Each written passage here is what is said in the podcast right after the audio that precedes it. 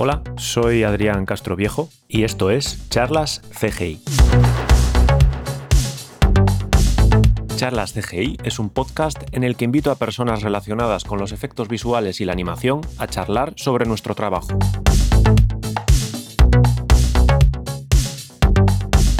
En el programa de hoy hablaremos de layout con Dalia Gutiérrez Aranda, Lead Layout Artist en Boulder Media, Vanessa Fernández Calle, Senior Layout Artist en Method Studios, Patricia Serrano San Julián, Senior Layout Artist en Boulder Media y Cristina Barper, Senior Layout Artist en Framestore.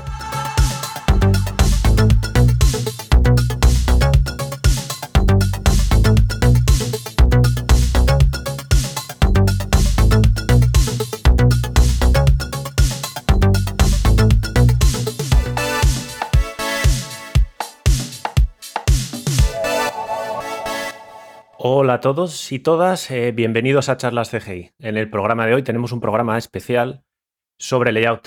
Tengo cuatro invitadas. Hola. Bueno, empiezo por la primera y eh, bueno, vosotras mismas después me contáis si queréis un poco, nos contáis un poco lo que hacéis, en qué trabajáis, si podéis decirlo, en qué empresa y, y si queréis añadir algo más brevemente, un 20 segundos, 30 segundos, si puede ser.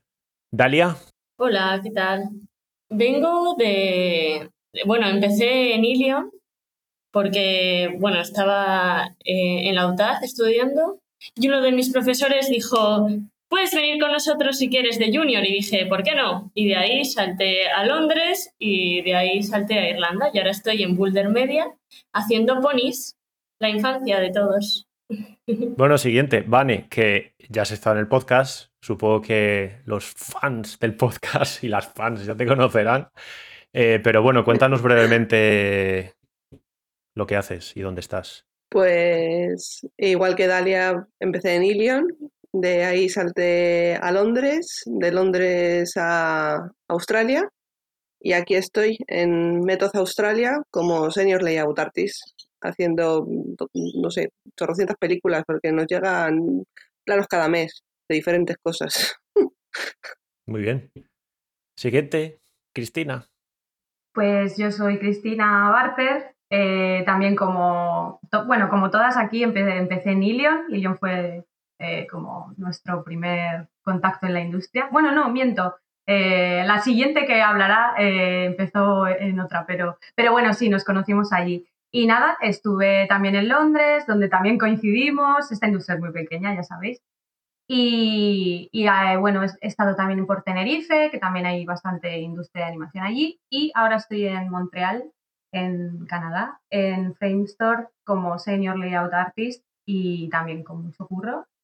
Y bueno, que ya desarrollaremos después. Ya os contaré después. Bueno, siguiente, Patrick. Pues la que queda, yo soy la otra, como decía Chris. Yo no empecé en Ilion, empecé en Lightbox. Yo, yo tampoco, ¿eh? Yo tampoco. yo empecé en Lightbox y de ahí ya sí que me fui luego a Ilion. De Ilion salté a Londres, estuve por Jellyfish y NPC. Después fui a Nueva Zelanda, donde estuve en Hueta. Y ahora estoy en Madrid trabajando en remoto con Dalia, con los ponis, en Boulder.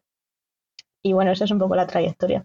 Yo también empecé un poquito antes, un poco diferente, porque con informática estuve en otros puestos técnicos y de programación, pero bueno, un poco esa es mi historia.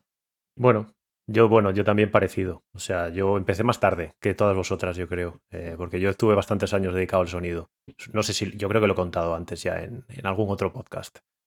Bueno, pues eh, vamos al grano. O sea, ya que es un, eh, especial de, layout, em, pues quería hablar un poco del tema dentro de lo que nos permiten.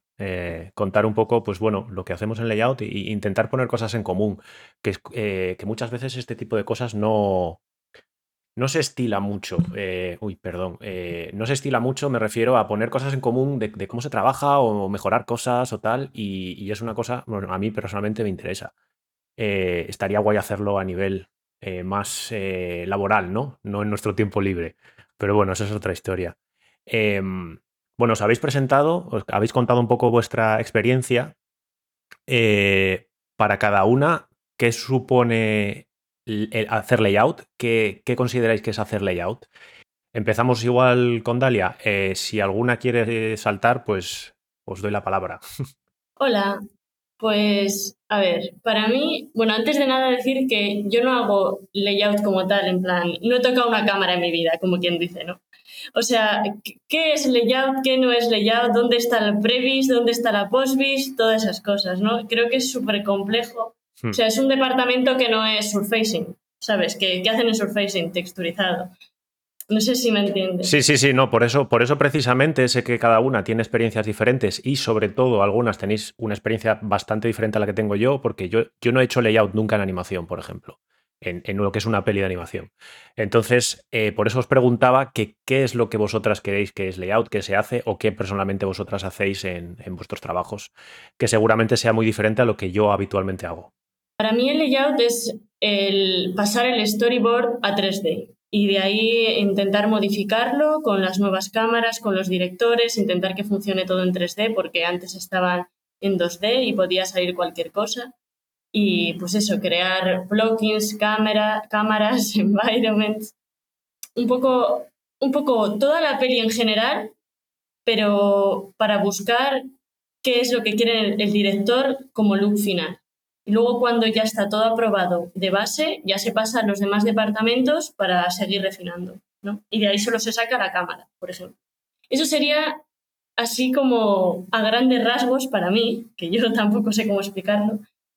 Y, pero yo en concreto estoy como más especializada en Final Layout, que es todo lo que tiene que ver con el environment y refine de cámara. Es decir, cuando las cámaras ya están hechas, pues tocarlas un poquitín para que vayan ya a lighting o, eso, eh, modificar los environments y hacerse dressing, enriquecerlos.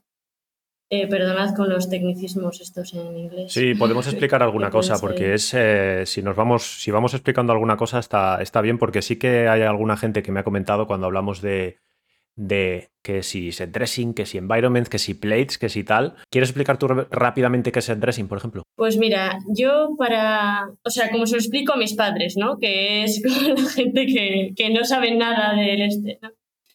Digo, tú tienes los elementos y tienes que, que decorar una habitación o que decorar eh, un paisaje, cosas así. Entonces, eh, a ti te van dando los elementos del departamento de surfacing o de modelado, dependiendo de la empresa, y tú vas creando las localizaciones y en esas localizaciones son en las que va a suceder la acción. Sería como jugar a los Sims, pero te pagan y luego va a quedar chulo en una peli, básicamente. Así muy burdo. Bueno, Cristina, ¿nos quieres explicar tú un poco o qué nos quieres decir? No, eh, iba a decir justo eso, que es como jugar a los Sims. Yo siempre lo, cuando ha dicho Dalia, ¿Cómo les, se lo explico a mis padres? Pues yo a mis padres, mis padres conocen, bueno, mucha gente conoce el juego de los Sims. Yo siempre les digo, es como jugar a los Sims, te montas tu casa y cuando ya has acabado la casa, pues ya se lo pasas a otro y que juegue, ¿sabes? Eh, bueno, eh, Vane, cuéntanos un poco tú, que además tienes experiencia 50-50 en VFX y animación. Layout, la, definición como tal de layout, la que ha dado Dalia al principio es la, ideal de lo que sería el departamento de layout en todas las empresas. Luego, cuando vas cambiando de empresa a empresa, eso se lo saltan por donde se puede. O sea, pasa de todo. Puedes hacer cámaras, no puedes hacer cámaras, puedes ser más técnica, puedes hacerse dressing. Es, es una lotería de una empresa a otra porque cada uno tiene su sistema y a veces las cámaras les pertenece a animación y no les pertenece al departamento de layout. Entonces, mm. yo ahora en el proyecto que tengo, por, por, suerte, hay algunas cámaras CGI que sí que están perteneciendo a layout y por fin estoy pudiendo mm. tocar cámaras. Cámaras CGI que tienes que crear tú de cero. Sí.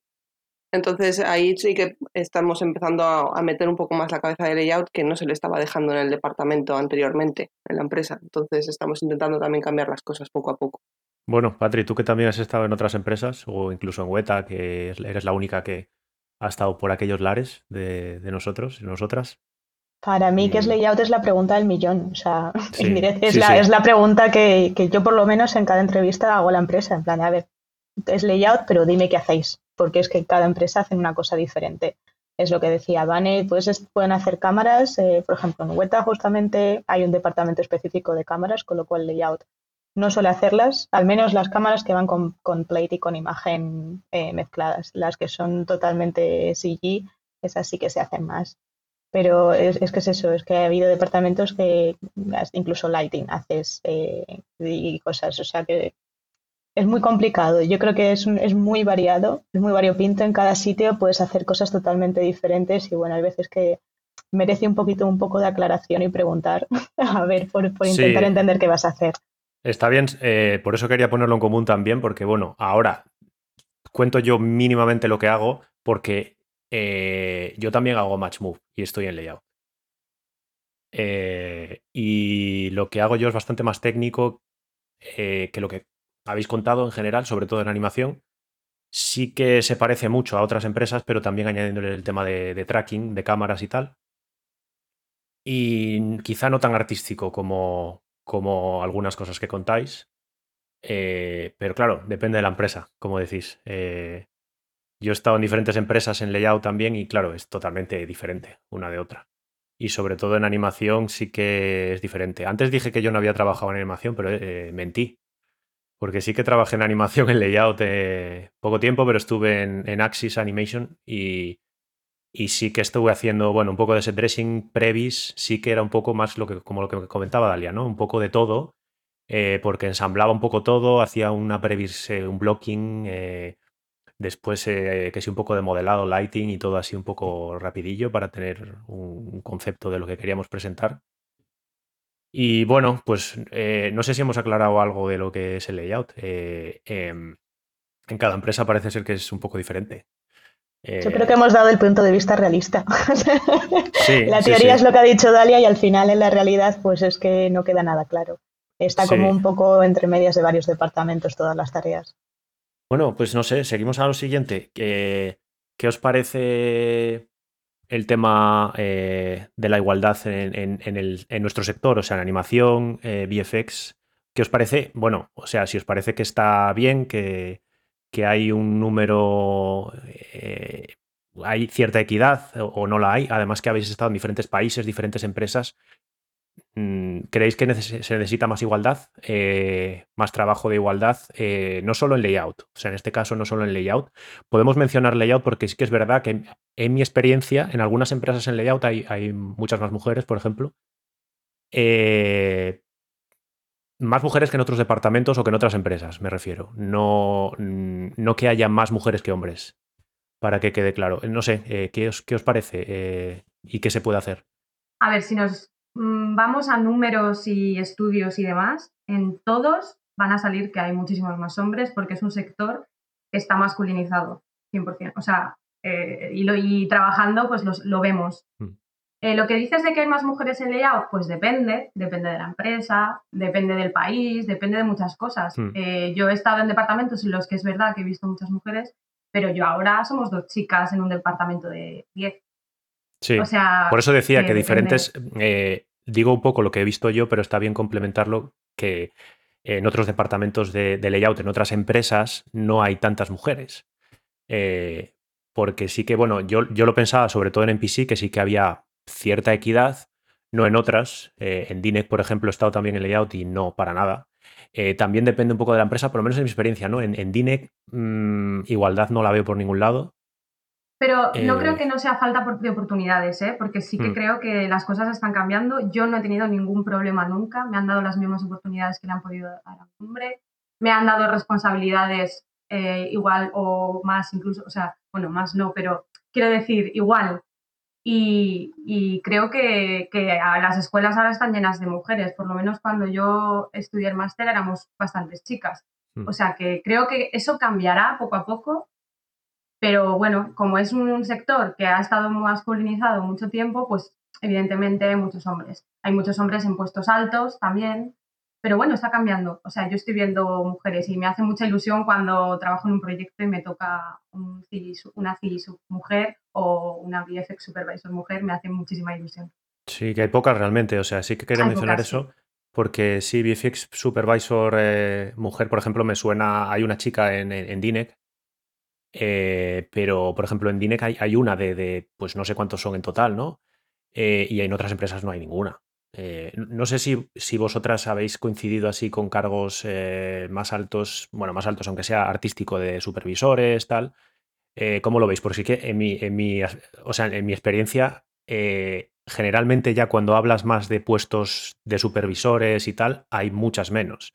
Sí que quería añadir simplemente que, claro, yo en mi empresa, eh, la jefa superior es una mujer, o sea, es Kathleen Kennedy, que es una pasada. Yo estoy flipando cada vez que nos manda un mail y tal, y digo, joder, Kathleen Kennedy, porque es una, vamos, una histórica, pero, eh, pero no sé, en general, ¿cómo, ¿cómo, lo veis vosotras en vuestras empresas y en, en vuestra experiencia? en diferentes empresas y países. Eh, Dalia, por ejemplo, si te apetece. Sí, a mí me apetece. Lo que pasa es que digo, pobre Van y Patrick, que no les estoy dejando hablar. Sí, sí, ahora van ellas. A mí lo que yo estoy completamente de acuerdo con Cristina. O sea, creo que es parte como de la evolución, ¿no? O sea, al principio había muchos más hombres, entonces obviamente los hombres van ocupando los puestos más altos, pero ahora ya va viendo muchas mujeres, entonces las mujeres irán subiendo. Yo en este sector, o sea, este sector no es un sector convencional, no es como empresarios, bancas, cosas así, que se ve que tienen otras mentalidades, otra forma, que aún así ya están creciendo también. Entonces yo lo que sí que veo es que, o sea, yo en ningún momento he visto machismo a mi alrededor. O sea, yo he tenido compañeras maravillosas, compañeros maravillosos y o sea, a mí me han ascendido en una empresa y nadie ni siquiera ha dicho nada, ¿sabes? En plan, todo el mundo, sí, o sea, te lo mereces. Nunca he visto que se haya vetado a una mujer por ser mujer en nuestro sector. Puede que vosotras sí, porque claro, hay de todo, ¿no? Claro, también es eso, que, se, que se, vea, una cosa que se vea y otra cosa es que no se haga, ¿no? O sea que... Claro, claro, a ver, eso está claro. Pero, o sea, hablo a través de mi experiencia, mm. de que cuando ha habido necesidad de ascensos o yo qué sé, o de tomar la palabra de una mujer porque tiene razón, yo he visto que ha sucedido, o sea, que no ha habido ningún problema ni ninguna cara de ningún hombre siendo lo contrario. Que es, forma parte, yo creo, de eso, de la evolución, de que tener más mujeres estudiando, pues va a haber más mujeres en, en nuestro sector y más mujeres ascenderán. Claro, tú ahora no vas a quitar a un directivo solo por ser hombre, si está haciendo bien su trabajo, ¿no? Para que haya para que esté equiparado. O sea, mm. también eso me parece que no sería justo ¿no? para esa persona.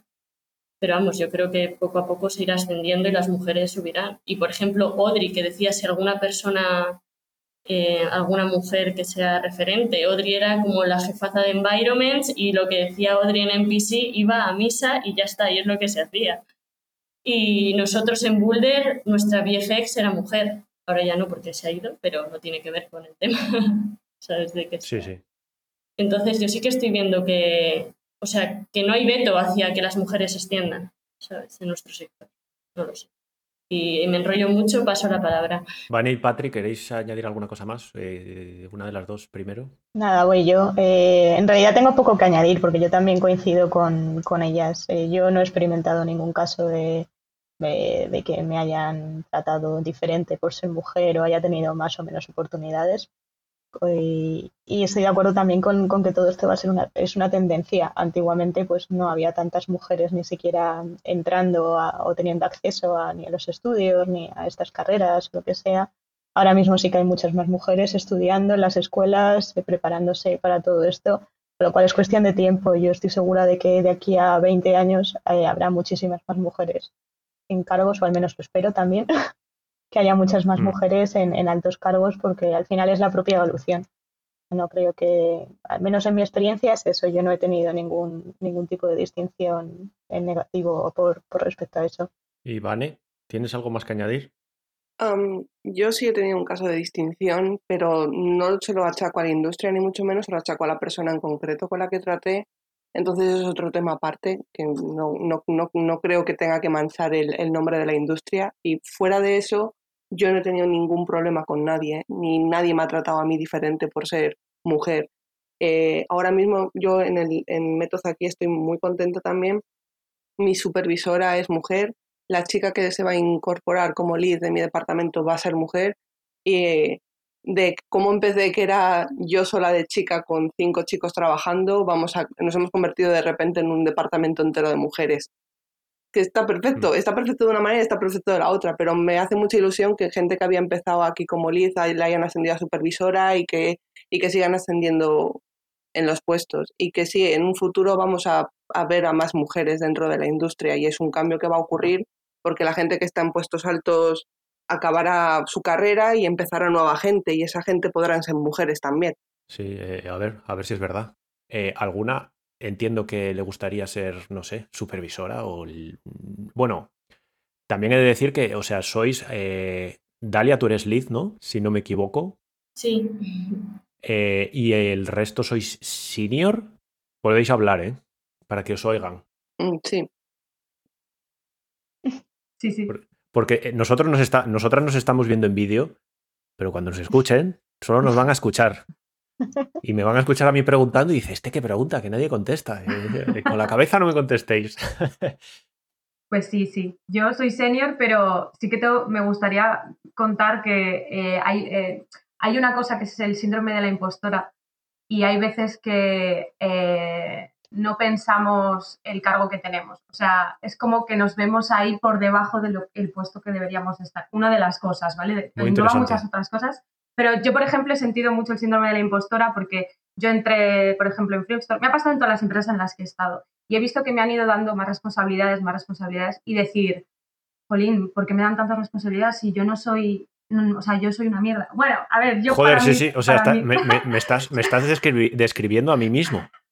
O sea, no es, decir que soy una mierda, pero es decir, jolín, pero si yo no tengo ni idea o no tal. Y luego lo piensas bien y lo hablas con la gente y gente que lo ve desde fuera y dice, que no, hombre, que no, pero a ver, llevas todos estos años trabajando, has trabajado aquí, aquí, has hecho esto, esto, sabes hacerlo, eh, tienes una experiencia, ¿por qué no vas a ser capaz de hacer esto? Y yo digo, pues también es verdad. Y yo cuando tuve la reunión que se tiene a los meses, que te, cuando empiezas en una empresa, ¿no? Y te hacen la reunión, es que no sé cómo se diría en español. Pero bueno. Sí, una reunión anual de como, es que claro, a mí tampoco me sale. Es que, claro. bueno, el caso es que hablando, ¿no? Con mi head y con la manager y tal, digo, pero yo qué soy? Porque es verdad que en, en Framestore aquí en Montreal somos todos layout artists y solo se distingue el lead. No se distingue junior, mid, senior, por así mm. decirlo. Somos todos layout artists y dependiendo un poco de la de lo que tú sepas hacer y de tu experiencia, te mandan unas cosas u otras. Bueno, pues a mí me dijo tú, senior. Y claro, yo flipé porque digo, no, no puede ser que yo sea senior. O sea, yo mm, digo, no, no puede ser. O sea, yo pensaba que había entrado de normal, mid, y claro, yo empecé a flipar cuando vi que me estaban, sí, es verdad que al principio menos, pero me iban dando, me iban dando, me iban dando. E incluso ahora he empezado un nuevo proyecto la semana pasada y estoy haciendo cosas que, que para mí son de lead incluso. Y yo pienso, madre mía, Hmm. Y justo van a hacer unos cursos para leads, eh, porque bueno, Framestore, tú lo sabes, Adri, que eh, siempre hacen pues cursos, muchas charlas, cosas así. Sí. fomentan mucho la, formación y van a hacer unos cursos para leads. Y mi manager me lo mandó y me dijo, esto también es para, no solo para leads, sino para uh, supposing leads, o sea, como para si en algún momento vas a ser lead. Y yo decía que no, que no, ni de coña. Yo, lead, madre mía, yo eso lo veo como, espérate dentro de tres o cuatro años, ¿sabes? O sea, es como algo... Entonces, todo esto me gustaría pues decir eso, que eh, tiene nombre y se llama el síndrome del impostor, o bueno, síndrome de la impostora. Muy interesante. Y eh, le pasa mucho a las mujeres. A mí me pasa totalmente. Claro, le pasa también a los hombres, pero mayoritariamente a mujeres. Sí, más. ¿Por qué? ¿Por qué? Sí, o sea, hay estudios y eh, le pasa más a las mujeres porque siempre nos sentimos inferiores. Sí, por el rollo de sentirte siempre infravalorada desde, desde pequeña. Exacto, sí, sí. Joder, sí que es muy interesante. Eh. Los hombres como que tenéis más, eh, os lo creéis más. A nosotros nos cuesta un poco más que nos, que nos, pues eso, que nos valoren. Y claro, cuando nos valoran, pues flipamos. Y cuando nos dan responsabilidades, pues como decimos como wow, ¿sabes? a mí pero no debería ser así, pero... A mí personalmente sí que, vamos, me siento totalmente identificado con lo que has contado. O sea, me pasa siempre. O sea, estoy, bueno, ahora mismo estoy en, ILM, que para mí era como un sueño trabajar en ILM, pero digo, joder, si es que yo no, no, o sea... ¿Sabes el meme ese de una reunión, todo el mundo trajeado y la gallina caponata? Sí, sí, sí. En la mesa, así, mirando a todos, como, ¿qué hago yo aquí? Pues yo soy eso cada mes. Cada mes que me cambian de proyecto es como, ¿qué hago aquí? Y con más responsabilidades aún, madre mía, me muero. Pues sí. Eso es el síndrome del impostor, que al final lo consigues, al final eh, pues coges confianza y al final lo sacas y dices, joder, pues claro, eh, relativo a eso, o sea, siempre he intentado hablar un poco de ello. Para mí, eh, a mí me marcó mucho la experiencia que yo he tenido en España, ¿no? quizá, quizá se puede identificar un poco con lo que tú dices de ser mujer, no lo sé. Esto es mi experiencia personal, ¿eh? personal y profesional. bueno, seguro que alguna os conté cosas de estas, ¿no? Yo en España, claro, yo en 10 años Estuve trabajando en, sonido bastante tiempo y tal, trabajando, eh, sobreviviendo en sonido, incluso en vídeo, eh, en todo. O sea, en 3D me costó casi cuatro años empezar a trabajar después de haber estudiado 3D y tal. Pero claro, te sentías, eh, llevándolo un poco a, este sector de, 3D, animación y tal, te sentías como que, no, a ver, yo si llego a trabajar en una empresita de esto y me pagan, pues ya está. Eh, y claro, veía trabajar en empresas eso como Dine, Framestore y LM, eso es para gente mega crack. Pero eso yo creo que nos ha pasado a todas, ¿verdad? Sí, ¿no? Totalmente. Cada día. Y, pero que, que yo básicamente me veo lo que yo hacía hace ocho años o nueve y es que, a ver, no sé, yo no veo que haya aprendido tanto. Igual, igual es eso que comentas tú, Chris, ¿no? Que, que tendría que, no sé, contárselo a alguien que, que, está empezando y tal, y diga, ah, no, pero tú sabes un montón. Y digo, joder, pues que. Claro, normalmente lo que me pasa a mí es que te fijas más en, compañeras y compañeros que dices, madre mía, o sea, ¿cómo? ¿Qué cracks? También es verdad que lo que dices, claro, que estamos en unas empresas muy potentes, ¿no? Que si no, si no hay gente que sepa más que tú, pues mal ¿Ves? pero eso que dices tú de madre mía, qué crack, me lo han dicho a mí, en plan, pero si eres una crack, y yo decir, ¿qué? ¿Pero qué dices? ¿Sabes? Sí, sí, sí. El otro día eh. mismo en mi empresa, o sea, en el es que chat es que eres una crack, No, no, no, de verdad. El otro día eh, me preguntaron una cosa que para mí era una obviedad, una cosa de la cámara, de oye, mira, no me funciona el plate, y en ese chat, ya, te digo que somos casi 10 personas, y, yo, y todo el mundo, yo lo leí tarde y todo el mundo dio como cosas, y el chico que, el chico que además es mi lead, no sabía nada, nadie le contestó nada, estaba desesperado. Y ya lo leí dije, ¿has mirado bien los settings de la cámara? ¿Has mirado esto? Le pasé una captura. Y a los dos segundos, ¡buah! bueno, en español, pues me dijo que era una genia y que era una crack, básicamente. Y yo dije, y claro, y todo el mundo, ¡buah! Y con gifs de aplausos y yo diciendo, y si no he dicho nada, ¿sabes? Que para mí es una obviedad. Ya, ya, ya, sí que pasa. Supongo que a vosotras alguna más os ha pasado cosas así o no. Si alguna quiere. Ah, sí, a, ver, yo cuando. A mí cuando me han ascendido, que ha sido lo de senior recientemente, mi supervisor, que es el que se, ha ido de la compañía y por eso la chica que ha subido ahora supervisora, en su momento me dijo: No, vale, si te pillamos de, de layout artist porque la empresa nos dijo hacer esto, pero yo desde que has entrado te he considerado senior. Y yo, ¿qué dices? Yo senior, ¿sabes? O sea, mm, no, no considero yo que yo hubiese sido senior desde que he entrado aquí. O sea, yo he ido ganando la experiencia durante el proceso en el que he estado aquí ahora sea un poquito más, pero no para ser yo la senior del departamento y ahora, por ejemplo, que está casi todo mi equipo de vacaciones, estoy sola con los proyectos, darme a mí toda la responsabilidad y sentir que yo tengo que llevar el peso del layout. todos los días cuando acabo de trabajar, se lo digo a mi pareja, es como, eh, no, digo, temo el día en que me digan, lo estás haciendo todo mal, digo, porque es que probablemente lo está haciendo mal y ese es el síndrome de la impostora. Pues yo tengo ese síndrome todos los días, a todas horas. O sea, yo tengo un estrés encima habitualmente, sobre todo cuando empiezo en una empresa y me dura bastante tiempo. O sea, ahora mismo en ILM, que llevo un mes y medio, estoy todavía, vamos, yo tengo dos síndromes de la impostora, o sea... Pues yo voy a hacer un año y sigo también pensándolo, o sea que imagínate. Pero estoy trabajándolo, ¿eh? Estoy trabajando. Claro, que hace un año ya que estás en Framestore, sí. Es que este año eh, ha, pasado, ha pasado ha pasado como que no ha pasado. Eh, bueno, y ya, sí, hablando de esto precisamente, eh, ¿cómo lleváis eh, el tema de, bueno, de la pandemia? ¿cómo, ¿cómo, estáis trabajando? Habéis mencionado que en Boulder, algunas estáis eso desde España y tal, todas estáis trabajando desde casa, eso lo hemos mencionado, pero por ser un poco más concreto, y me, está pasando a mí constantemente también, ¿cómo lleváis el tema del trabajo desde casa? Cuando tenéis que hablar con alguien, pedir ayuda, eh, eh, la comunicación, eh, ¿habéis tenido problemas? Supongo que sí. ¿Alguien se quiere pronunciar sobre ello?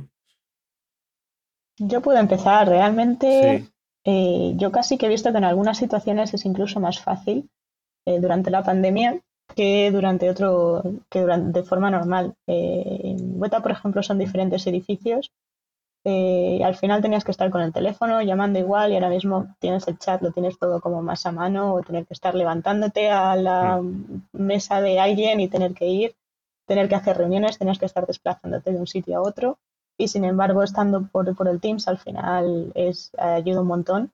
Y una de las cosas que creo que es especialmente útil es para leads o para personas que están en 80.000 reuniones al día el poder estar en tu ordenador y estar escuchando la reunión en segundo plano, porque hay muchas veces que de una reunión de una hora y media te interesan 10 o 15 minutos. Creo que eso en, cuanto a productividad está ayudando muchísimo.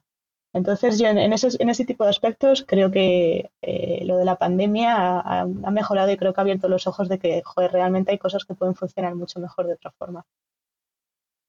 Sí, sí que es verdad, eso incluso lo vi en, bueno, en mi empresa, eh, alguien de producción lo comentaba en alguna charla que tuvimos esta semana, que sobre todo a nivel de producción, porque sí que dices que a nivel de, bueno, gente que tiene más responsabilidad como leads y tal, eh, pero también sobre todo los de producción que comentaba esta chica que dice, Buah, es que desde casa, dice, mira, es que yo hago dos clics, pongo una nota tal, lo pongo en el calendario y ya está.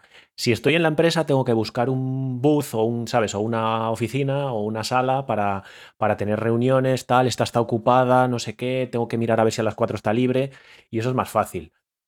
Pero bueno, eh, si alguna más quiere opinar, eh, os dejo. Yo voy a añadir una cosa, porque a mí me ha tocado aprender un software nuevo y es muy, muy, muy, muy, muy, muy complicado. Eh, es que ni siquiera, o sea, pues eso, un software propietario, si, si te toca aprender un software nuevo de cero, en el que solo te pueden ayudar eh, compañeros de tu propia empresa cuando todo el mundo está liado, eh, yo lo he pasado un poco mal, ¿eh? Es muy complicado. para este tipo de cosas sí. Y también me, me comentaron algunas personas que para gente más junior, también es muy complicado. Supongo, bueno, en mi caso es como si fuera junior, de alguna manera, porque estoy aprendiendo un software nuevo. Entonces, eh, al final, eh, quieres hacer algo, tú lo sabes hacer igual en Maya, pero digo, joder, es que, no sé, y te puedes tirar mucho tiempo buscando la documentación que, es como... Se puede comparar a, aprender Maya, pero solo, sin ayuda, no sé. Entonces es un poco complicado. Dalia o Bani, ¿queréis añadir algo más? Yo, yo veo los dos aspectos. Eh, la gente nueva que ha entrado en, en Boulder, bueno, con Patricia al final, cuando le explicaba las, las, nuevas herramientas y tal, pues compartes pantalla, pero al final siempre te dejas cosas y no es tan fácil como mm, girarte la silla y decir, mira, esto es así, ¿no? Por otro lado, creo que está bien si o todo el mundo está en casa o todo el mundo está en el estudio. O sea, si hay gente que está en el estudio y otros que están en casa, por ejemplo, se pierde la comunicación. No es lo mismo levantarte y decirte, hola Adrián, ¿me das este plano? Y ya está. Y producción no se ha enterado de que tú le has pedido un plano. Pero en cambio, estás en el Teams y en la reunión esa está todo el mundo. O cosas así, ¿sabes? Se puede perder más información si hay gente en casa y gente en el estudio. Pero yo creo que si todo el mundo está en casa o todo el mundo está en el estudio, es diferente. Y, lo de las reuniones que dice Patri, vamos, eso seguro. Porque, bueno, nos pasa a todos. Estamos en una reunión, de repente alguien te pregunta algo, tú estás haciendo otra cosa. En plan, Dalia y yo. Ah, sí, eh, ¿me puedes repetir la pregunta, por favor? Porque obviamente no estás a la reunión, estás a otra cosa que te han mandado un email que tienes que entregar esto para mañana. O sea, al final eso, si estás en el estudio, tú vas a la reunión y te metes en una habitación y escuchas la reunión pero estando en casa estás trabajando a la vez, ¿no? Como el, a qué hora acaba mi horario de trabajo, pues si estás en casa nunca acaba, ¿no? Eso es lo mismo, los contras que hay aquí. Sí, eh, el tema de trabajar en casa sí que también eh, eh, en el programa anterior que hablaba con, bueno, tenía audios de, mucha gente que, y comentaba un poco eso también, de, de, trabajar mucho tiempo. A mí me pasó sobre todo la primera empresa en la que estuve desde casa, que al final decidí cortar un poco por lo sano porque te pasabas. O sea, primero, nunca llegas tarde. Eh, a las nueve en punto estaba ahí y a las seis digo, va, sigo un poco más y tal. Como claro, no tienes que hacer comido ni nada. Bueno, comido, eh, no tienes que ir al, trabajo eh, físicamente, pues ese tiempo que te ahorras y tal, y estás mucho más tiempo, porque en la oficina sí que es verdad, bueno, por lo menos en mi caso, que, que no, no estás todo el tiempo trabajando. Te paras a tomar un café, no sé qué. Yo personalmente en casa sí que estoy mucho más como que me siento que tengo que estar en el ordenador eh, también por si te escriben, eh, no sé. Y no sé, eh, supongo pues que a mí me da tiempo a hacer la comida, a poner una lavadora, a viene el de Amazon, cojo el paquete, o sea, para mí es una maravilla, la verdad.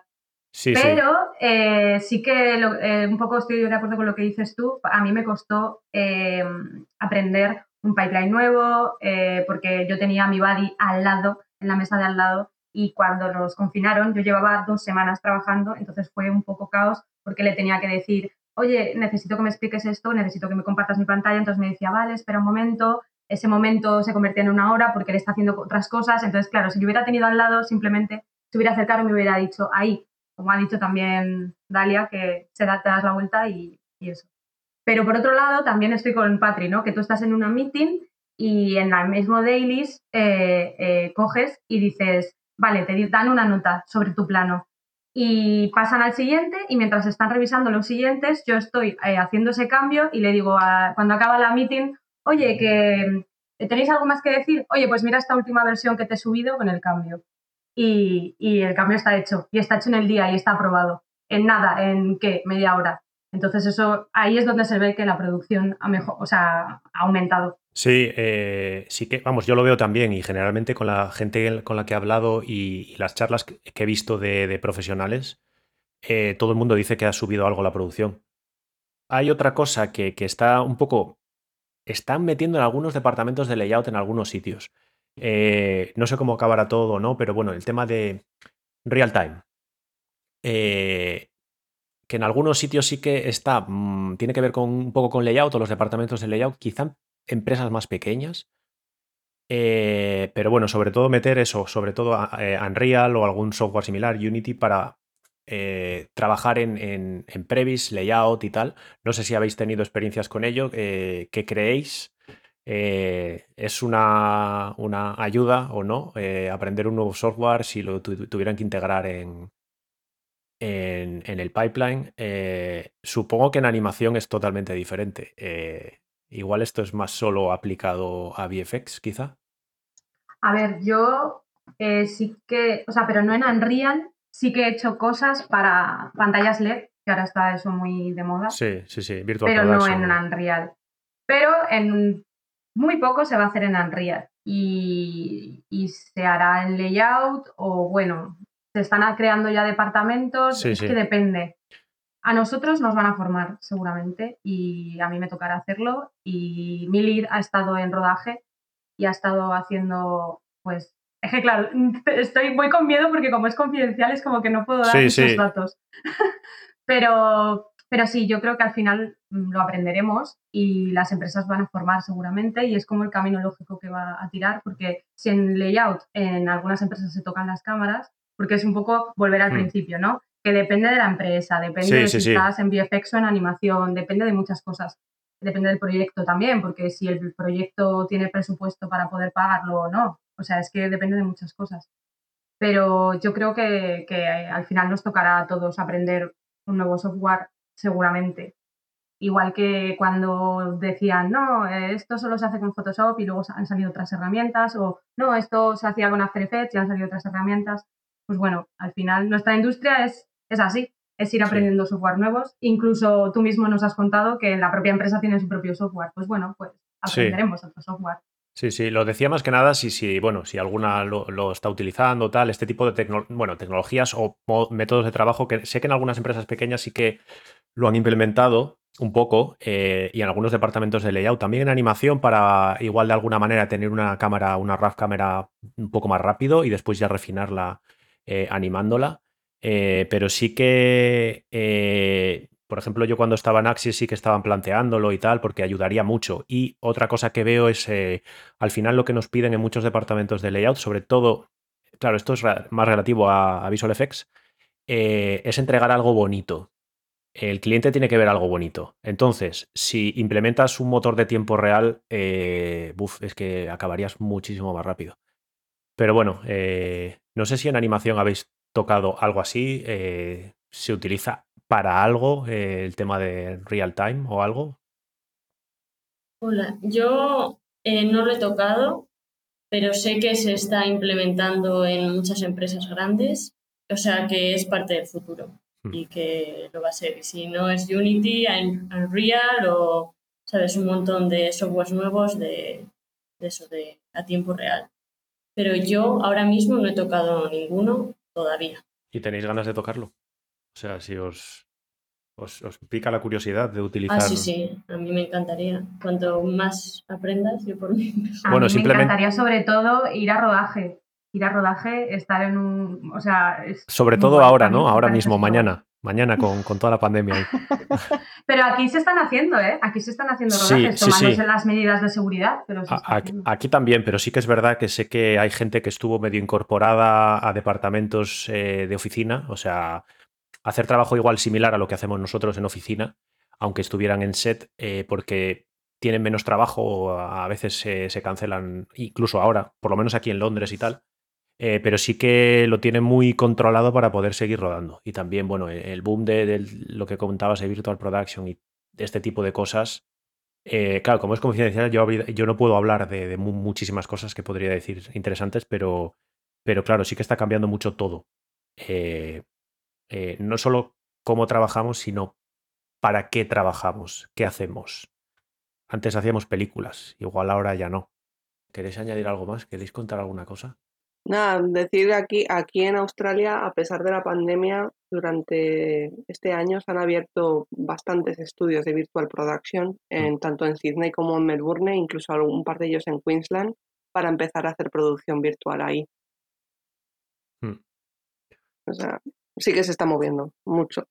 Sí, bueno, eso sí, sí que lo he visto yo también por, eh, bueno, por la empresa en la que estoy, que, que tiene varios stages ya, eh, y sí que tiene un- un- una estructura muy, sol- muy con- consolidada, como si fuera ya, o sea, llevan, años ya haciéndolo, Eh, pero sí que todas parece que están apostando por ello. Eh, incluso en animación, sí que eso lo he escuchado algunas empresas que, para el tema de cámaras y tal lo estaban utilizando. Eh, y antes que hablábamos de set dressing, es que, es que estos software, por ejemplo, te permitirán, te permitirían hacer set dressing a una velocidad brutal. O sea, y tienen ya, digamos, un, un scatter implementado y estas cosas que, que a veces en una empresa de animación y tal, bueno, hablo de cosas que yo prácticamente no he nunca, pero en, en producción me refiero, pero tener algo así de implementado ya, que puedas pintar rápidamente y poner, yo qué sé, un bosque y hacer un set dressing súper rápido y en tiempo real, aunque fuera para Previs, eh, entiendo que en animación también funcionaría muy bien. Eh, aunque no fuera el producto final, si no es lo que interesa ese tipo de look o lo que sea, pero tienes ya algo que, incluso puedes exportar y después eh, renderizarlo en otro software si quieres con, dentro de tu pipeline o lo que sea. Una pregunta que, he hecho a otras personas, ¿qué os parece? eh, bueno, ¿qué os parece? Vosotras que tenéis experiencia en VFX y en animación, ¿cuál de las dos elegiríais? Vane creo que ya me lo dijo la anterior vez, pero no sé, ¿qué, qué os gusta más? Dalia, por ejemplo, empezamos como antes. Hola. Eh, yo voto por No, animación. no hace falta que digas hola cada vez que hablas, Dalia. Oh, pero es que como quito el unmute del micrófono, pues es como que... No hace falta, no hace falta. Los que escuchen, las que escuchen el programa después dirán, esta tía que cada vez que habla dice, Dirá- hola, qué rara, ¿no? Dirá, qué chica tan simpática, siempre saludaba. Bueno, perdón, que te he cortado, dinos, sí. Que, mm, hola, que... no, en serio. Eh, ah, que yo animación porque es donde me siento más cómoda, claro. O sea, yo solo he trabajado en animación. Bueno, porque sí, he hecho el Rey León, pero para mí eso es animación. O sea, Hay para gente que no es animación, eh, Sí. Lion King. Eh, tuve alguna discusión con compañeros, Es compañeras y tal, animación. En otras empresas, y que si no era animación y tal. Para y mí yo- es animación hiperrealista. O Sí. sea, Sí, por otra, por otra parte, y finalizando el tema de, The Lion King, eh, de Rey León, eh, sí, para mí es animación. Se ve en el perfil de, por ejemplo, en el layout, en el equipo que estuvimos todos en Lion King, que fueron donde nos conocimos, en NPC. eh, el perfil de la gente que estaba en, en layout en Lion King era de animación. Y hay gente que no ha estado, no había estado en, en VFX antes y tal. Sí que se utilizaban cosas que se hacen en VFX, eh, pero, pero sí, el- el- al final yo creo que era una película de animación. Ya está, punto final bueno, sobre sí, Lion King. Hay, hay varias opiniones eh, de eso. Y Sí. por otro lado, creo, o sea, a mí me gusta más la animación porque primero te da más estabilidad, a mi manera de ver, ¿eh? que luego me Estabilidad laboral, debatir. ¿no? Sí, Totalmente, estabilidad laboral. de acuerdo, sí. Porque en este sector en el que estamos, o sea, al final estás con ataques de ansiedad cada tres meses de qué va a ser meses. mañana de mí, ¿no? Cada ¿Tres tres, meses? meses? por decirlo, si trabajas en VFX, ¿no? O, bueno, o ¿En menos. VFX? Pero tú sabes cuántas empresas he estado yo este año. Cuatro. Pues eso. Pues ahí me das la razón. Totalmente, sí, sí. y, Y por otro lado, porque yo siento que con la animación te encariñas más de los personajes, del guion, ¿sabes? Como que, que creas lazos con la película. Hmm. Que en VFX, a ver, eso, que no hablo desde mi, propia Yo estoy de acuerdo, sí. percepción, pero eso, que creas más lazos con la película, que luego son tus personajes, no sé, es otra Mm. manera. Y eso.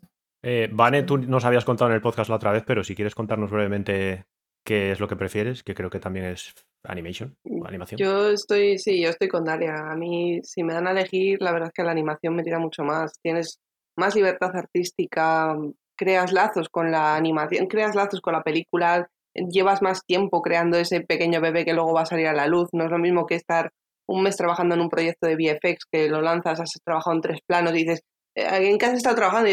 "Mm, En esta. Pero tres planos. Entonces, eh, al final sí. O uno, más- o uno o dos. Yo estado- este año he trabajado en algunas pelis que he estado en uno o dos planos. Exactamente, Mm. entonces es que es, es- al Y final sí, que puedes decir trabajas puedes muchísimo decir que- más tiempo. ¿Puedes decir que has trabajado en la peli si has trabajado en un par de planos? Es una duda que tengo yo, ¿eh? porque me decir que has pasa. participado de ella a lo mejor en un plano, pero yo, yo, no, yo no me achacaría el proyecto per se. Me costaría decir, he trabajado la película. No, he hecho un plano, he ayudado en un plano. claro, y si te preguntan alguien de fuera, dice, ¿has trabajado en esta película? Y yo, "Mm, sí. Eh, no pero sé. no. Yo no siento. No, a ver, yo, yo, yo diría más he participado de en Hmm. dos, tres planos, mm, más que he trabajado. sí. ¿Y cuál es eh, el límite? En plan, ¿dónde está la línea entre este plano y Es la un poco- secuencia? o- A ver, es un poco lo que, lo que sientes, ¿no? Lo que digo yo, que yo si trabajo en dos, tres planos, pues no siento que he trabajado en la peli.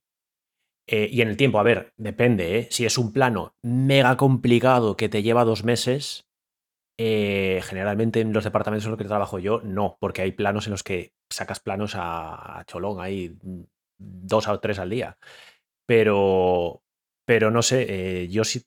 Yo es que este año me ha pasado, he trabajado como en, dos películas y he hecho un par de planos y a veces eh, lo que me pasa a mí o, bueno, en layout en VFX también pasa que realmente tu trabajo no, no llega. Tu trabajo se va para atrás, no sabes si tu trabajo llega al final a la película. Eh, porque además la película se estrena años después, tú la ves y a mí me pasó en concreto en la primera peli que trabajé aquí en, en- Londres, que fue Wonder Woman, me mandaron los planos de la me mandaron dos planos y digo, ay, se aquí equivocado, estos planos no son míos.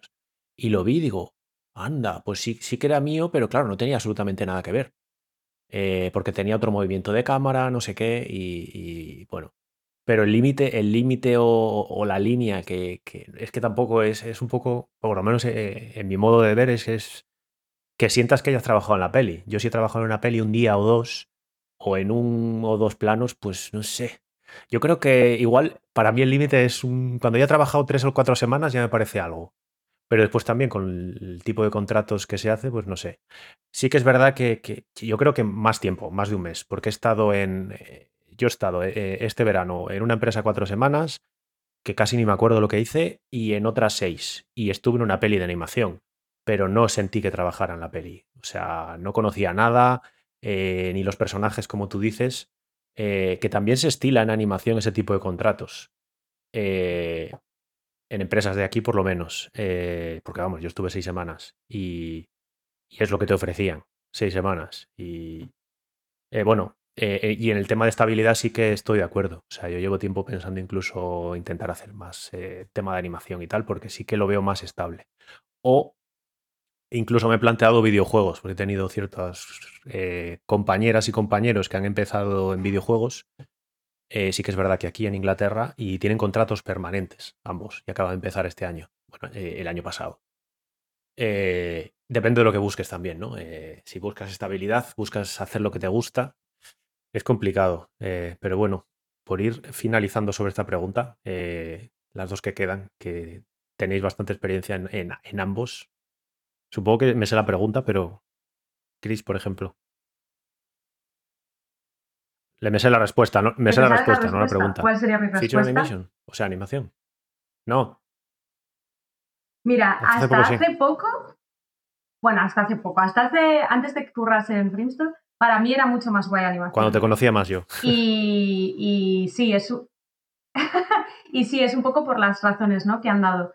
Pero es que depende mucho de la Sí. empresa en la que estés, del proyecto en el que estés, de lo que hagas, porque, eh, claro, layout en VFX puede ser muy técnico y a quien le gusta lo técnico, ok, pero si te toca hacer un layout artístico, más previs, más otras cosas, pues es muy guay. Y yo eso de estar dos años en una misma película a mí me aburre mucho. O sea, es como que me gusta Ujú. hacer cosas diferentes. Y eh, yo, por ejemplo, pues en cada proyecto a veces haces unas cosas, a veces haces otras. Entonces, estás a lo mejor en un proyecto dos meses, te cambian a otro y es como que no, no le coges asco a, ese, a- a ese proyecto, ¿sabes? Es como que, qué guay fue, ¿sabes? Y empiezas otro. En cambio, animación, le- sí, le puedes coger mucho cariño a un personaje o mucho asco, y mucho asco a una secuencia, y mucho... Sí, sí, te ¿sabes? entiendo. O sea, es como... A mí me parece que a mí parece que tiene que haber como un límite, ¿no? Y animación, si estás un año, pues guay, pero a partir de un año yo Sí. creo que ya empiezas a olvidar un poco muchas cosas. Y estar tocando eh, una secuencia durante meses puede llegar a aburrir muchísimo, creo. Por lo menos para mí, ¿vale? Que esto es que Sí, que es muy abierta, pero bueno, es por- muy, muy Sí, por eso, de lo- bueno, es muy abierta, sí, depende mucho de la persona. Y estabilidad, pues también es lo mismo. Sí, eh, animación un proyecto es largo, entonces si te contratan y empiezas desde el principio, pues evidentemente vas a tener mucho curro. Pero VFX también puede dar proyectos muy largos. O sea, yo estoy currando en una hora que, que va, que es de un año. O sea, y además de ese proyecto estoy haciendo otras cosas porque estás haciendo la previs, se rueda, vuelve, tienes que hacer postvis, eh, eh, tienes que seguir haciendo otras cosas, no sé qué. Entonces, eh, va, tiene como muchas fases y se va a alargar mucho en el tiempo. Entonces, pues a mí me da estabilidad, ¿sabes? El pensar que voy a, estoy en ese proyecto, pero además vienen muchos más proyectos. Entonces, no sé, depende de muchas cosas. La- el país que en el que estás a lo mejor también, porque en España, pues por ejemplo, eh, Sí. hay poca estabilidad. A lo mejor de repente se juntan todas las empresas y empiezan proyectos, pero luego hay un vacío en el que todos Hmm. tenemos que huir fuera, ¿sabes? Entonces no existe en realidad la estabilidad. Queremos creernos que existe, pero no existe una estabilidad. No, no, no real. existe. O sea, yo de hecho eh, conseguí eh, justo antes de la pandemia, de que empezara a tope, digamos, en marzo, mi primer contrato de un año y a los tres meses me echaron. o sea que ya ves tú la estabilidad.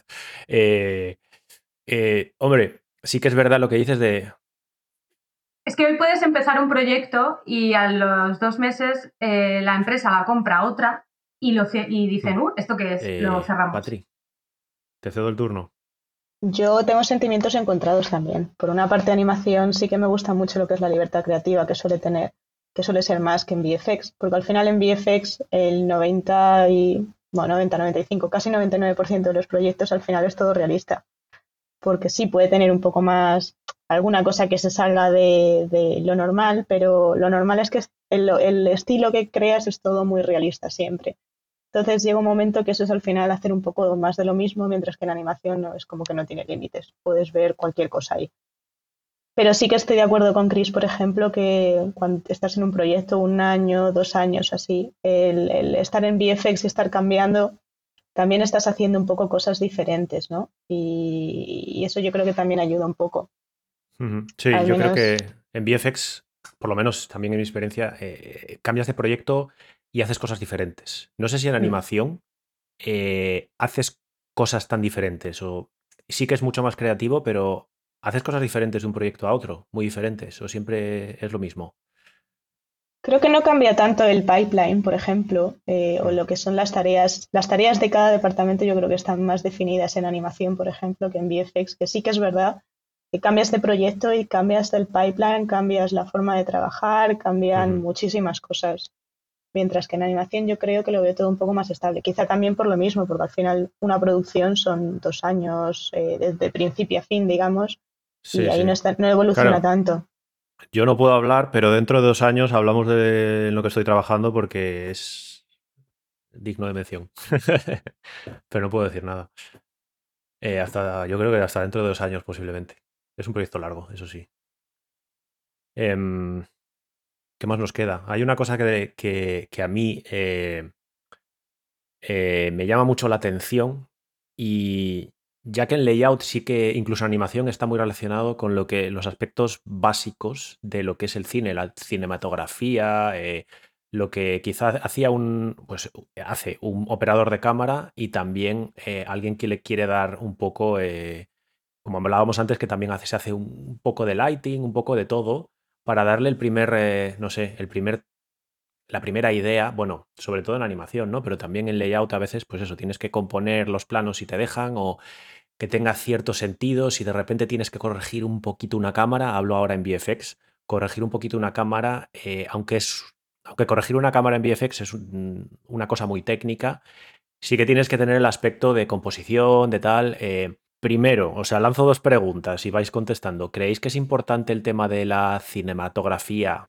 sobre todo en layout? Eh, y si os gusta el cine y creéis que es importante que os guste el cine para trabajar en esto. ¿Quién quiere ser la primera? Por no empezar como siempre. Eh, porque vamos a empezar con Dalia, nos va a decir hola. venga, venga, Dalia, te dejo empezar. Es que me iba a decir hola esta vez. vale, lo he dicho yo. que eh, cuando he leído ese punto, de, bueno, de cuando os has pasado los puntos de lo que podíamos hablar y he leído eso, me Podéis hablar de lo que queráis. Si queréis añadir más cosas, sí. No, claro, sí, sí, pero que me he acordado de una anécdota que cuando hice la entrevista para Boulder, pues lo típico de que te vas a preparar una entrevista, ¿no? Pues eh, qué cosas me van a preguntar, tus puntos fuertes, tus puntos débiles, cuánto tiempo llevas trabajando en el sector, qué tipo de cámaras, no sé, empiezas a hacer, yo qué sé, a prepararte la entrevista, pero... Yo, yo nunca me preparo las entrevistas, pero bueno. Bueno, bueno. las del síndrome del impostor no las preparamos mucho. y, y, me preguntó eh, cuáles son tus cinematógrafos favoritos. Y entonces eso fue como, oh, mierda. Claro, porque es como que es algo que nunca te paras a, pensar que te van a preguntar, ¿no? Y claro, en ese momento de pánico, de, los Lumière, no sé qué, que vas a decir gente que no, como, ¿qué se me ocurre? Venga, voy a decir cosas. Si os vais a reír, quitaos no, no silenciéis, reíros. no, está claro. Y, luego, a ver, luego llegas a casa y dices, eh, como Lubezki, ¿no? O sea, ¿quién es, ¿qué es la gente que realmente es tu referencia, ¿no? Porque realmente los malos Lumière, pues sí fueron la leche y gracias a ellos estamos aquí, pero no son mi referencia ahora mismo. Pues eso, gente como Emmanuel Lubezki, pues esa. Pero quiero decir que es súper importante la cinematografía cuando estás en ella, porque es que es todo, es la luz, la composición, todo. O sea, los movimientos de cámara, es narrativa. A mí me parece que es esencial, o sea, básico. Y me gusta el cine. Una cosa que ha dicho, una cosa que ha dicho Adri, eh, eh, que alguien te ha eh, dicho no, no, no, no con esas, no con esas palabras, o sea, no, no que no te guste el cine. por lo que me cuentan, lo considero que no le gusta el cine. Compañeros del sector eh, em, que bueno, simplemente ven películas y tal, pero no tienen eh, lo que yo tenía, eh, pasión por el cine. y ven, ven películas. O sea, no, no les gusta el cine. No sé si me explico con esto de ven películas. Y trabajan en ellas. pues tal y como es este sector, si no te gusta un poco, ¿qué haces aquí? Puedes estar haciendo otra cosa porque... sí. Vamos, no sé, estoy totalmente de acuerdo creo que te tiene que, gustar bastante el cine para estar dedicándote a lo que te dedicas y tener esa chispa de ilusión para que te mantengas aquí, ¿sabes? Es lo que te, lleva. Mm. Patrick, que no has dicho nada. Estaba muteada, como siempre. Es la frase del 2020. Em, realmente yo creo que sí que es importante, especialmente para el todo el tema de la cinematografía. Esa es la base al final, pues bueno, incluso hasta para las notas, cuando te empiezan a dar notas con nombres técnicos de haz no sé qué a esta cámara, de no sé qué, que yo al principio, por ejemplo, yo no venía de una cultura de haber estudiado cinematografía, ni siquiera mm, llegué un poco a layout de rebote. Entonces, para mí, pues fue ir, al final tienes que ir buscándote tú las cosas, investigar y aprender por tu cuenta, todo, todo eso, porque claro, sí, bueno, pero las pelis no te dice, te va describiendo, esta cámara está haciendo un paneo de no sé qué, no te está diciendo ese tipo de cosas. Luego te llegan las notas y dices, ¿y esto qué es? No, pero, pero ves pelis y y te, te, está dando cultura visual. Un sí, eso sin duda. pero bueno, yo me refería más al, tema, pues eso, de tecnicismos. Y, sí, tecnicismos y, tipos, bueno, como cosas, los, tipos, de, tipos de planos y ese tipo de cosas. ¿no? Sí. igual te decían, claro, yo es que sí que estudié, eh, bueno, estudié sonido, pero vengo de un background audiovisual. Sí que he visto a gente que, que tenía problema eh, con, con, determinados aspectos de, de, esto, que a mí me, no sé, me, me sacaba mucho porque, claro, desde quizá yo desde los 18, 19, pues ya, ya tienes cierto, cierto conocimiento. Eh, pero claro, yo que sé, que te digan tipos de eso, de plano, no sé qué. Claro, también es verdad que después a, nivel de, por ejemplo, de cámaras, un poco más técnico, pues hace años yo no tenía ni idea de cámaras. Y ahora, yo que sé, me dicen que si un focal length, tal, no, es que eso es muy corto, ¿no? Que con eso tal, que con eso el fondo está desenfocado, tal, pues no sé, rápidamente lo ves. Eh, quizá cuando empezaba no. Eh, no sé, ah, Sí, pero para layout 100% necesitas tener una cultura base porque sobre todo, a ver, vale, si hace, es que volvemos a lo mismo, ¿no? Si estás currando de layout eh, artist en una empresa de VFX que hace solo que todo viene ya hecho de previs y el layout es simplemente técnico, pues no, evidentemente ahí vas a estar tocando, haciendo clics y ya. Pero si haces otras cosas más full CG shots, más eh, previs, es que ya desde el principio te van a dar referencias de cosas, te van a decir, no, esto lo queremos eh, como, mm, yo qué sé, Apocalipsis Now, te, te dan referencias, te dicen secuencias, te dicen tal, te pasan, esas referencias las tienes en Shotgun y tienes como que tener eso de mente del tipo de lentes que se están usando ahí, pues eso es lo que quieren. El director viene de hacer esto y entonces quiere seguir haciendo esta misma línea, entonces tienes también un poco que conocerlo. Y yo, por ejemplo, pues a mí ahora me está pasando mucho que veo, mm, tengo que estar trabajando en una película que va de tal, pues me estoy viendo películas sobre eso, antiguas y tal, para un poco enriquecerme eso y decir, vale, todas estas referencias. Entonces es lo que le decía a Patri, ¿no? Ves cine y ya como que pues vas teniendo referencias y te quedas con algo, ¿no? Y, y ves mm, una serie y dices, ostras, y te fijas, es que te fijas y dices, ostras, qué guay esto, pues esto lo puedo utilizar luego para mi proyecto en el que estoy trabajando ahora. Y es que al final, a mí me gusta mucho, sobre todo cuando trabajo con CG Subs, que te dan esas referencias de, ¿has visto tal peli? Y dices sí o no. Pues mira, vete esto porque ves esto y aquí utilizan white lens y hacen esto y tal. Y, jolín, si no tienes nada de eso, pues claro, pues estarás ahí diciendo, ok. Pero, pero Precisamente lo digo porque sí, sí, me he encontrado casos de, bueno, es más como dices tú, Chris, de, gente que trabaja en una empresa más grande, quizá, eh, eh, que se dedica un poco por decirlo de alguna manera, apretar botones, bueno, que, eh, se dedican a hacer una tarea más, eh, iba a decir técnica, más mecánica, sí. Más y, mecánica, y después no, no, no les gusta el cine. O sea, a mí, a mí sí que me gusta más trabajar en cine. Sí que me he planteado otras cosas, eh, o sea, cambiar de un poco de sector o lo que sea por el tema de, como hablábamos antes, estabilidad, porque a veces sí que es muy desesperante el tema de contratos y tal. y sobre todo si estás yo llevo cinco años en Londres y, el único año que he tenido problemas es este por la pandemia, pero generalmente yo he tenido contratos cortos, pero, pero vamos, que nunca me ha faltado trabajo. Eh, pero sí que me he encontrado con casos de eso, de gente que no tiene esa pasión, ¿no? Por, por el cine. Eh. Pero a lo mejor era, eran. No, no, precisamente incluso en departamentos más, artísticos, en, en layout, tal. Eh, a ver, pues, no es de alguien que me haya dicho expresamente que, que, no le gusta el cine, pero cuando le hablas de... Y hablando más concretamente, o sea, eh, cuando le hablas de cine de, los 70 o de los 80, que, no es cine que, haya crecido, bueno, sí que yo he crecido con él, pero em, básicamente les cuesta mucho eh, apreciar algo que no es de su época. Y, eh, y esto es, es, mi opinión, pero la gente más joven quizá de 25 para abajo, más o menos, eh, sí que me he encontrado con más gente de, ese rango de edad que les cuesta mucho apreciar, ya no una película de los 90, que les parece vieja, eh, todas las películas con las que yo crecí, pero eh, una película de los 70 que dice, la ven, pero es como, ah, es que está mal hecho. digo, ¿cómo que está mal hecho? Es una maravilla. Una película, me da igual, de los 40, o una película de stop motion, de eso, de los años 40, por ejemplo. Eh, o yo qué sé, eh, seguramente hay mucha gente que le pones Harryhausen y dicen, yo tengo, yo tengo una, pues yo tengo una respuesta para eso y es que todo el cine que vemos ahora bebe de todo ese cine. O sea, no hay nada inventado, por así decirlo. O sea, no hay nada que se esté inventando ahora. Es, todo viene de eso.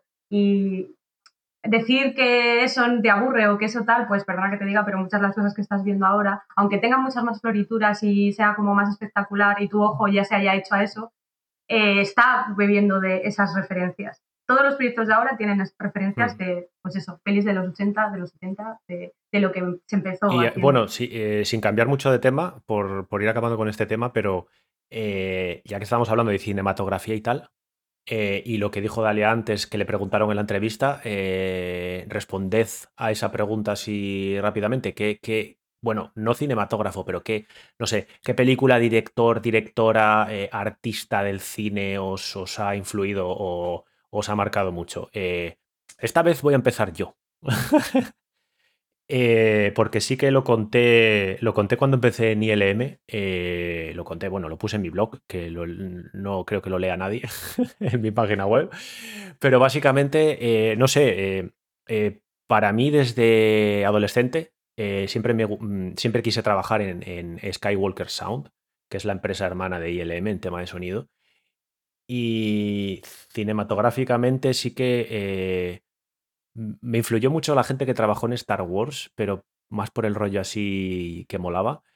Eh, y después también, personalmente sí que me gusta mucho el cine de Fincher, Christopher Nolan, aunque tiene bastantes detractores. Y bueno, y después en el tema más eh, de, relativo a VFX sí que eh, me marcó mucho, eh, bueno, no conocer, pero saber de una persona que se dedicaba a sonido en, Skywalker Sound, que después también era editor y hacía ciertas cosas, que fue Ben Burt, que fue el diseñador del sonido del sable de Star, Wars, del sable de luz, este famoso y tal. ver que alguien de sonido hacía edición de vídeo fue un poco lo que me llamó la atención, empecé a mirar vídeo y acabé haciendo más cosas, ¿no? Os abro la veda para que contéis alguna cosa vuestra. Talia. Pues, a ver, yo, yo es que siempre digo que no me preguntes mi, mi película favorita, mi director sí. favorito. No, no, no, no, tu película favorita. Algo que te haya influido, algo. Sí, sí, sí. Mm. Porque eso, porque es como que nunca sé qué decir, ¿no? Es como. Pero yo, pues eso, sí, David Fincher mucho, Scorsese mucho, eh, Guy Ritchie me gusta el montaje. Eh, Lubezki a la hora de la luz. Eh, y de cara a animación, Disney. O sea, es como, para mí es lo más, ¿sabes? Como mi sueño sería trabajar en Disney, que es como, ¿sabes? La meta que tendría. Y bueno, no sé. Eso básicamente. Eh, y ya que decías, bueno, simplemente ahora paso a, a Bane. Eh, entre Lubezki, porque es como dos nombres así, Lubezki y Roger Dickens, ¿Con quién te quedas? Con Lubeski, tú. Lo digo porque Roger Dickens a mí me parece una maravilla también. Yo sí, pero no sé. no sé, supongo que. Yo qué sé, a mí también me parece una maravilla y yo creo que podríamos. No sé, si quieres un día lo discutimos, no sé. Sí varias películas referentes. Está guay eso que hablábamos antes porque a mí me interesa mucho. claro, yo lo veo por mi cuenta. A, veces eso que llaman como S, eh, seis eh, ensayos, estudios de diferentes partes de películas, de composición, de, iluminación y tal. Y comentan un poco, pues eso, eh, critican un poco cómo lo han hecho.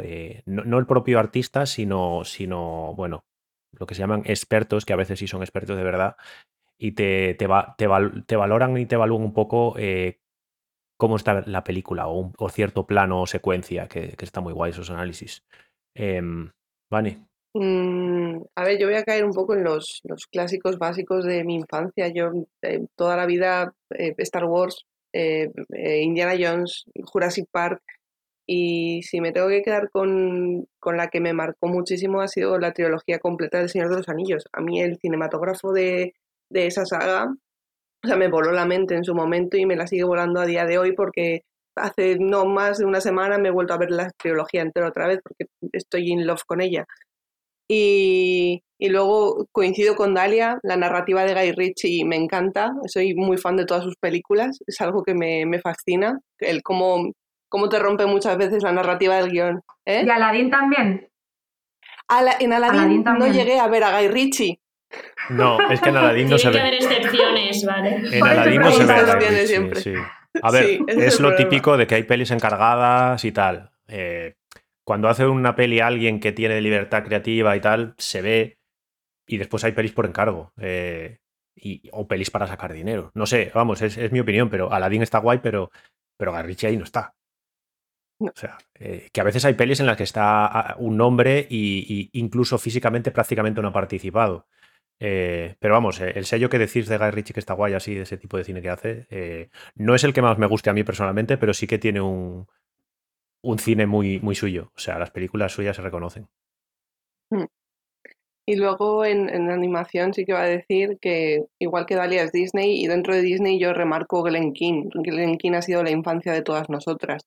Entonces, eh, lo que hmm. hace ese señor para mí ha sido siempre también un referente. La, infancia de mucha gente, ¿no? Porque el señor es bastante mayor ya, además. Eh, sí, por eso. O sea, no solo de, vuestra generación, la mía y no sé, hay gente más mayor, gente de que cerca de los 50 posiblemente, que, que de pequeños hubieran visto animaciones suyas, supongo. Porque no sé en qué año empezó ese señor a animar, pero hace mucho. O sea, de hecho, este pues señor estuvo con los, eh, como, con, los eh, maestros estos de Disney, los animadores. Empezó con ellos. Sí, sí, sí. Eh, Chris. Pues yo, un poco, pues lo que han dicho, ¿no? Lubeski, es que, ah, es que, mira, además voy a contar una anécdota que descubrí no hace mucho. Yo cuando era pequeña, bueno, a ver, para poner en contexto, yo cuando era pequeña, mis, mis padres son muy cinéfilos y siempre alquilaban eh, los fines de semana pelis en el videoclub. Y siempre alquilaban eh, una de amor romántico, de esto, comedia romántica para mi madre, otra más de acción, ciencia ficción para mi padre y a mí una de animación, ¿no? O, o para niños. Pero yo me veía todas, porque mis padres se ponían a verla y a mí no me decían que no pudiese verla, ¿no? Entonces yo veía muchas pelis. Y me acuerdo que había una peli que a mí me gustaba mucho, que era La Princesita, que, eh, hace poco descubrí que el director de fotografía es Luetzky. Y flipé. O sea, dije, ¿en serio? A mí esa película me encantaba y me gustaba mucho visualmente. Ya ves tú, yo, una niña de 8 años o 9 años, y yo flipaba con esa peli porque me parecía todo súper bonito. Y digo, oh, qué guay, qué eh, bucólico todo. Y resulta que es de Luetzky. ¿Has dicho La Princesita? La Princesita, sí es una peli de Cuarón, que de mis directores favoritos, yo diría, me encanta Cuarón, me encanta Iñárritu, que son mexicanos los dos, me gustan mucho los mexicanos. y, luego lo que has dicho de Lubetzky contra Dickens es que, claro, es, como así, no sé. tienen las dos pelis muy buenas, pero si tengo que elegir, pues igual me quedo con Lubetzky, yo diría. Y también tengo que decir que me gusta mucho una directora eh, mujer, que es eh, Catherine Bigelow, que no sé si sabéis quién es, pero es la directora de Detroit o Entre Me gusta mucho porque me gusta mucho cuando es tipo rollo, o sea, es cine, pero es cine como rollo documental. O sea, no rollo documental, hmm. sino que la cinematografía es como rollo, como si estuvieras dentro de la película y, te hace como meterte dentro y de hablando, ya que, ya, me gusta, ya que lo mencionas, rollo directora, que en muchos sitios se les sigue conociendo como la exmujer de. Exacto, de James Cameron. Hmm.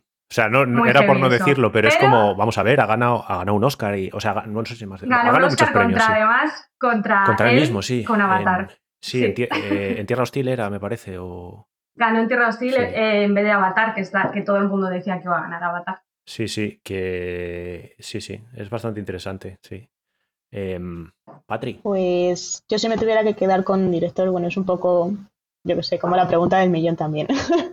Pero sí que me gustan mucho las películas de Nolan. Eh, soy muy fan. Eh, casi prácticamente todas las películas suyas me gustan eh, a un nivel muy alto. Y otro, otro que sí que me gusta mucho es Hayao Miyazaki, de, de Estudio Ghibli. Todas las de mi vecino Totoro, todas estas películas me encantan. Y seguramente sí que sería una de las de, de los que sí han influido un poquito y tal. Y luego es que yo también me suelo fijar mucho más también en la banda sonora de las películas, por ejemplo, y más en compositores. Me gusta mucho la música. Sí. Y compositores como Hans Zimmer eh, son también que además suele trabajar bastante con Nolan. Y digamos que son un poco las cosas que más me, podrían haber influido quizás.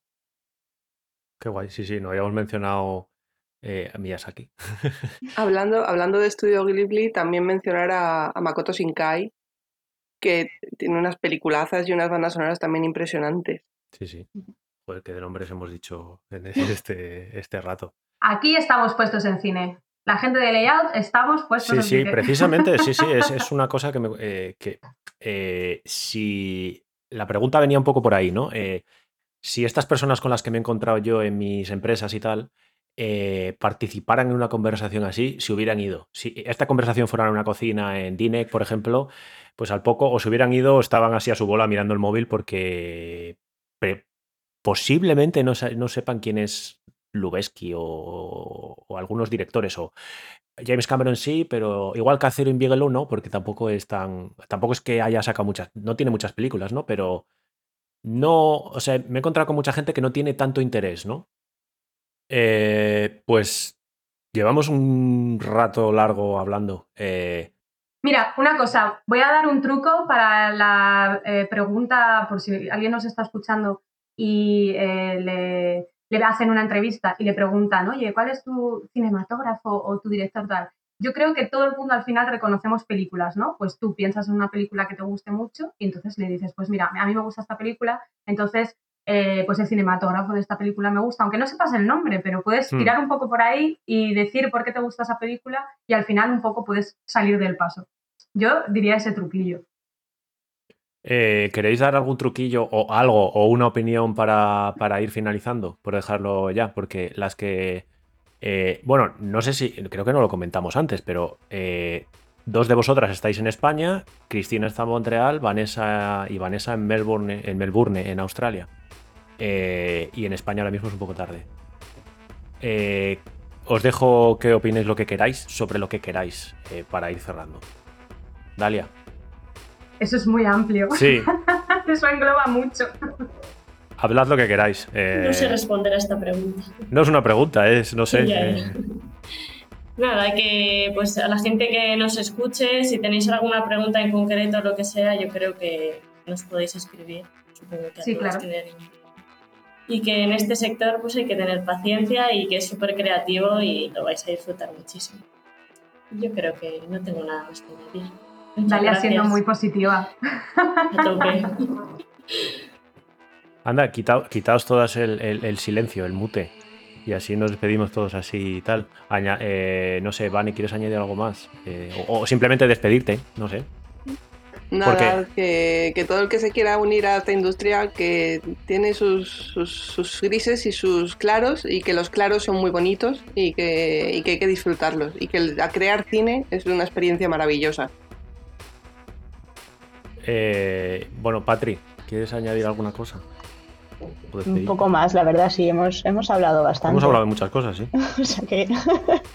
Pero sí, bueno, es una industria, bueno, tiene muchos, muchos grises, como dice, como dice Vane. Yo creo que uno de los mayores problemas que tenemos es lo que hablábamos antes de la, eh, de la no continuidad con los contratos y demás, la incertidumbre un poco y la poca estabilidad.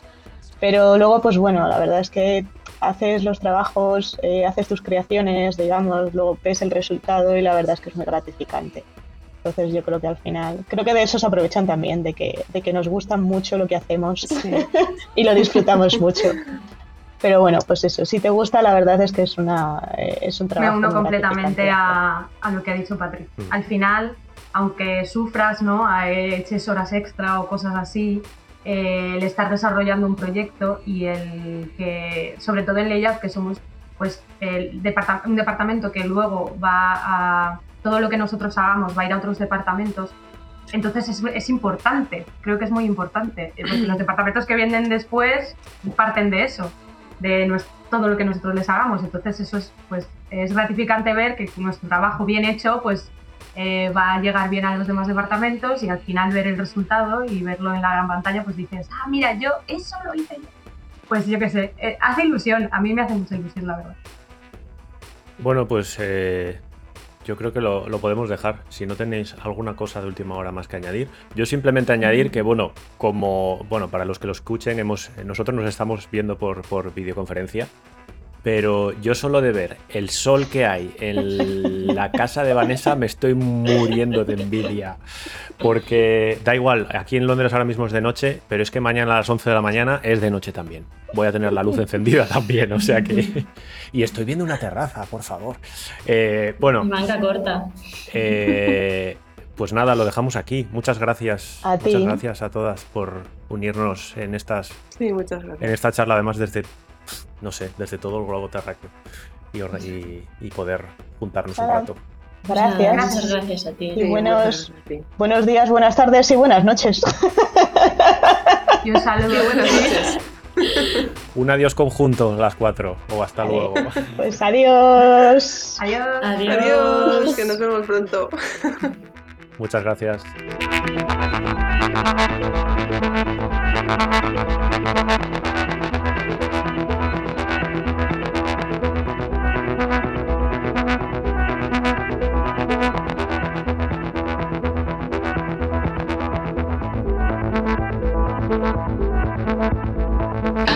Ask you to look away.